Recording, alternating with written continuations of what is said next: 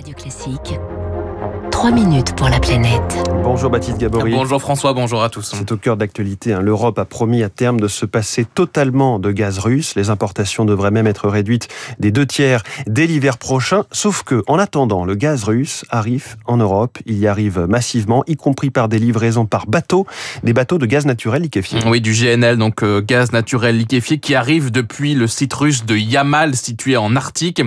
15 euh, méthaniers brise-glace assurent les rotations donc depuis depuis euh, Yamal et jusqu'en Europe. La guerre en Ukraine n'a pas freiné les arrivées. Au contraire, selon l'ONG Robin Desbois et son porte-parole Jackie Bonnemain, qui suit le trajet de ces méthaniers brise-glace. On a plutôt observé une euh, accélération des euh, livraisons de gaz russe dans les terminaux gaziers européens, notamment à Dunkerque et surtout à Montoire de Bretagne dans l'estuaire de la Loire. La valse des bateaux se poursuit avec le mois dernier des opérations un peu particulière observée par l'ONG Robin des Bois, des opérations de transbordement avec des méthaniers brise-glace qui transfèrent en pleine mer au large de Mourmansk leur cargaison sur euh, d'autres méthaniers classiques.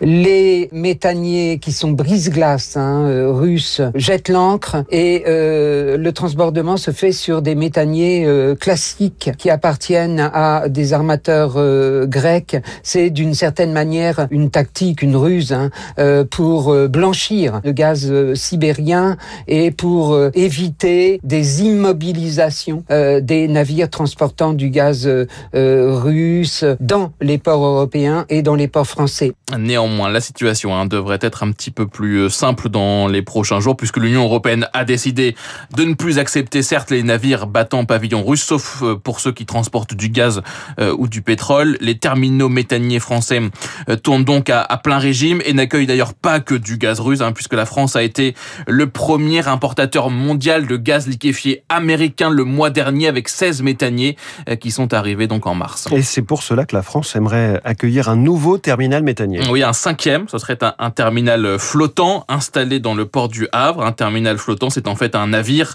euh, qui se charge de regazéifier le GNL puis de l'injecter dans le réseau. Thierry Brosse, euh, professeur à Sciences Po, spécialiste du marché de l'énergie. L'intérêt de ces terminaux, ce sont donc des bateaux qui existe. Vous n'avez plus qu'à, euh, le plus qu'à étant entre guillemets, mettre votre bateau euh, proche euh, de la côte, construire un petit bout de tuyau et vous arrivez donc à connecter ce bateau qui va vous servir de regasification à votre système gazier. Et on peut imaginer que l'ensemble de ces opérations prennent de l'ordre de 18 mois. Par contre, si vous faites un terminal en dur, ça va vous prendre beaucoup plus de temps, plutôt de l'ordre d'au moins 3 ans. Avoir un nouveau terminal méthanier, c'est bien, mais cela ne résout pas le problème de l'offre avec aujourd'hui trop peu de GNL pour satisfaire tout le monde. Les molécules ne sont pas disponibles, c'est-à-dire qu'il n'y a personne qui attendait cette crise pour mettre en production des très gros projets de gaz naturel liquéfié. On, on va essayer petit à petit euh, de produire un peu plus, mais ça, ça ne se résoudra pas dans les 18 prochains mois. C'est au moins euh, 5 ans pour construire une unité de liquéfaction